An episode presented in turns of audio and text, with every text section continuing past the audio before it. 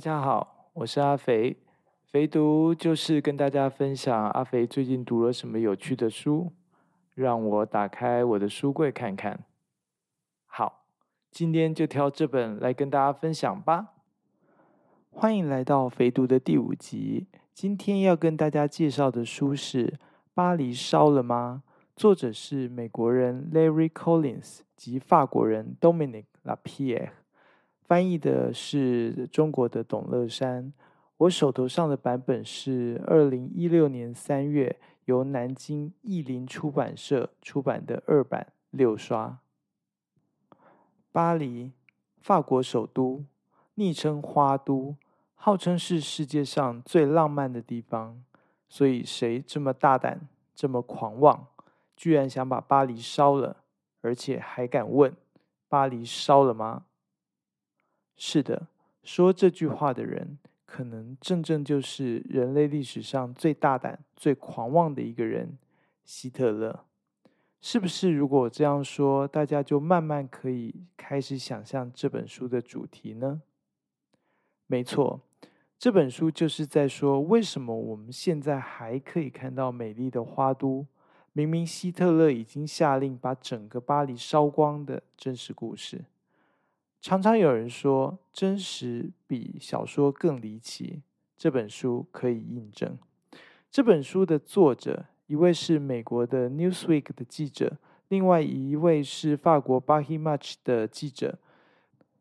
根据译者的介绍，两位作者花了将近三年的时间搜集资料，除了翻阅美国、法国、德国三边的军事档案以外，更利用记者的优势，亲自访问了如艾森豪将军或是戴高乐将军的助手、德军驻巴黎总指挥官及其他美军、法军、德军的参战士兵，亲历那段时间的巴黎市民等等，并且采用了其中五百三十六个人的亲身经历为素材，让读者仿佛身临其境、置身其中，而且事事有根据。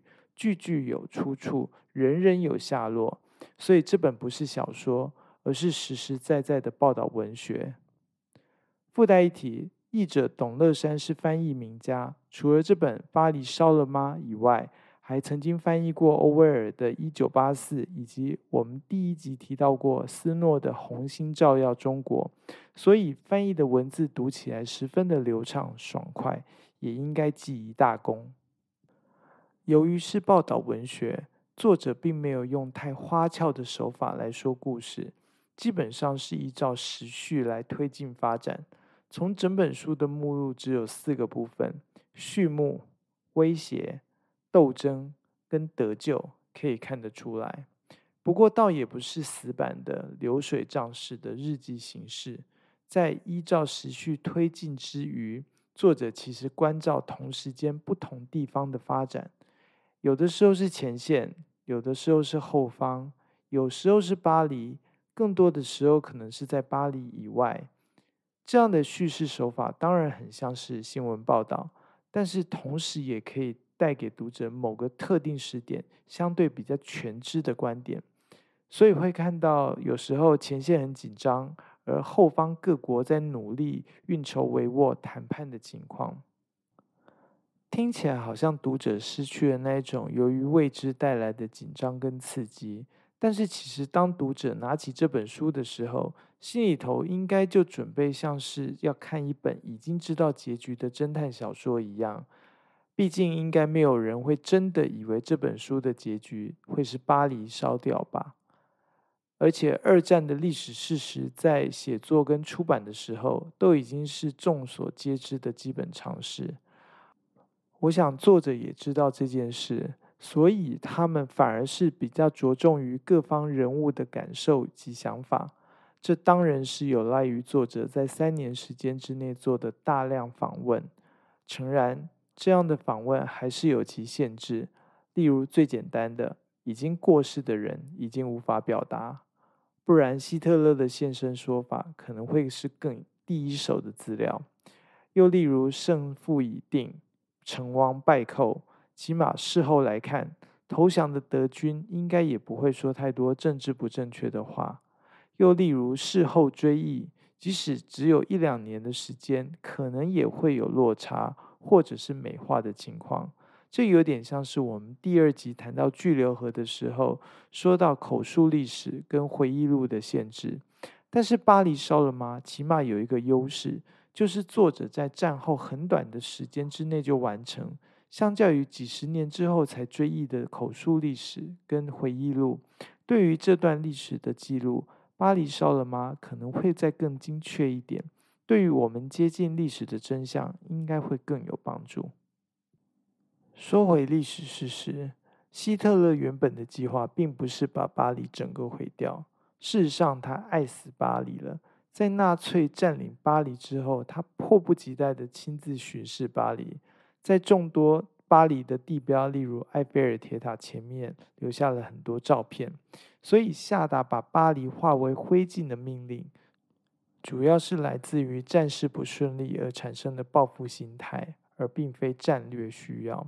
当时，一个纳粹将军在听到这个命令之后，脑袋出现的一个念头，非常具体的描述可能出现的可怕景象：巴黎。就要像华沙一样了。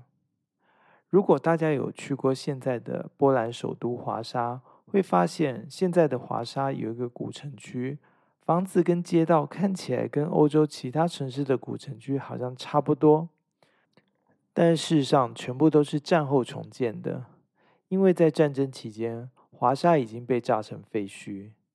当然，入侵者在败相已露之后。他们的城市也可能会遭受同样的命运，例如德国的德累斯登。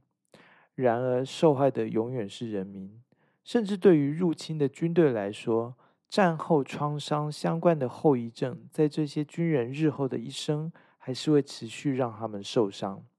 这一点，在最近欧洲发生的入侵战争，也许看得更清楚。很自然。整本书的主角其实是纳粹驻巴黎最高指挥官冯·肖尔铁兹身上。为求便利，姑且让我们叫他冯将军。冯将军驻巴黎已经有几年的时间，已经习惯甚至爱上巴黎的生活。而在收到希特勒毁掉巴黎的命令之后，他也从内部各种情报管道得知。这个命令不是出于战略目的，而是纯粹为了满足希特勒那种“我得不到，你也休想拿到”的变态报复心态。要毁掉一个如此灿烂的文明，跟军人服从命令的天职出现了重大的矛盾。德军的纪律是出了名的，所以冯将军陷入了天人交战的挣扎。我应该要盲目服从上级的命令。还是要遵从自己的良知，做自己觉得正确的事情。这是个大灾问，而且不是个没有代价的决定。因为一旦如果希特勒发现了冯将军将要违抗命令，他会把冯将军调回德国，然后找一个愿意进行邪恶任务的人来做。而事实上，希特勒似乎也发现了冯将军的犹豫。这就造成了这本书最大的张力。一个张力是冯将军本身自身内心的挣扎，另外一个是巴黎跟柏林之间的冲突。这个部分我觉得是最好看的部分，可能也是对于历史真相最有价值的部分。至于冯将军怎么虚以委蛇，直到连他自己也发现盟军由诺曼底登陆之后持续推进，而最终兵临城下，而选择投降的精彩过程，我就留给大家自己看书来发掘喽。刚刚提到作者叙事着重的是各方人物的想法及感受，事实上描述的十分深入详细的，还有数字方面的精确，例如这段。美军这个团在雨中挺进的时候，一路留下的在布里斯托及南安普顿的有五十三吨的医药品，两万三千三百三十八吨的饼干、罐头肉、人造黄油、汤、维生素、巧克力、奶粉等。这当然有赖于相关的档案文件，所以更难的部分是相关人等的内心活动。其实译者董乐山说的句句有出处，可能也不是百分之一百正确，因为有些在书的前半段出现过的法国地下抵抗组织的成员，或是协助法国反攻的美军，到最后其实是捐躯了。这也是看到后来有点感伤的原因，因为整个气氛让读者已经把这些人物当成熟悉的朋友。而最后收到的却是朋友牺牲的噩耗，当然也是有 happy ending，回家跟家人团聚的故事。书中有一段插曲蛮特别的，就是瑞典驻法国总领事诺德林有私底下跟冯将军碰面，试图游说冯将军要以人类文明为重，而不要毁掉巴黎。当然，冯将军并没有答应这个要求。但是这段对话在冯将军身上留下多少重量，或是对于日后的行动有多少影响，恐怕也只有当事人自己知道。喜欢电影的朋友，也许对于一部二零一四年的电影，原文片名就叫做《Diplomacy》，中文片名叫做《外交秘闻》，有一些印象。这部电影事实上就是在说这段有点传奇的过程。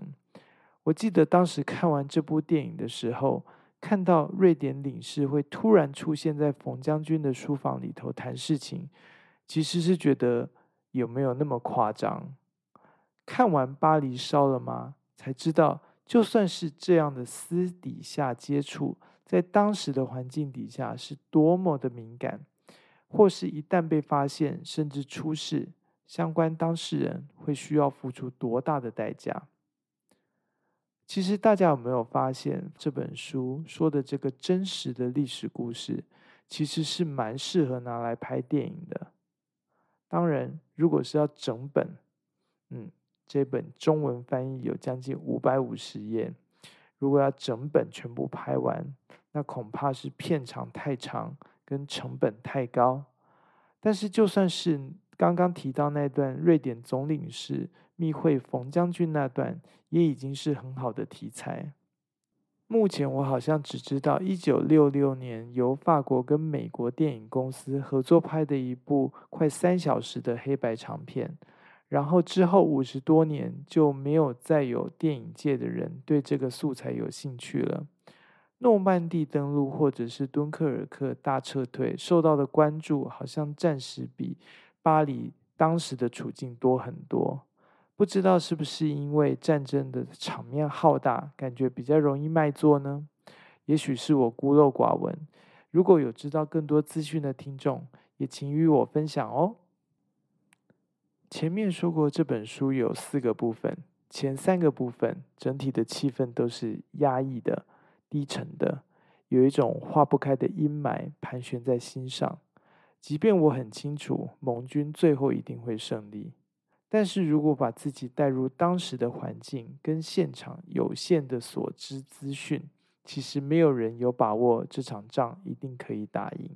所有人有的只是希望跟努力。毕竟当时的纳粹军队表面上看起来还是如此强大，如此的无坚不摧。所以真的是到了最后一部分，盟军在艰苦牺牲之后，终于一步一步收复法国国土。最后濒临巴黎城下，但是历史却总爱跟大家开玩笑。当时盟军内部却有争论，到底是要先收复巴黎，还是绕过巴黎直捣德国？因此，巴黎城内包括德军在内，大部分的人还是不知道明天会发生什么事。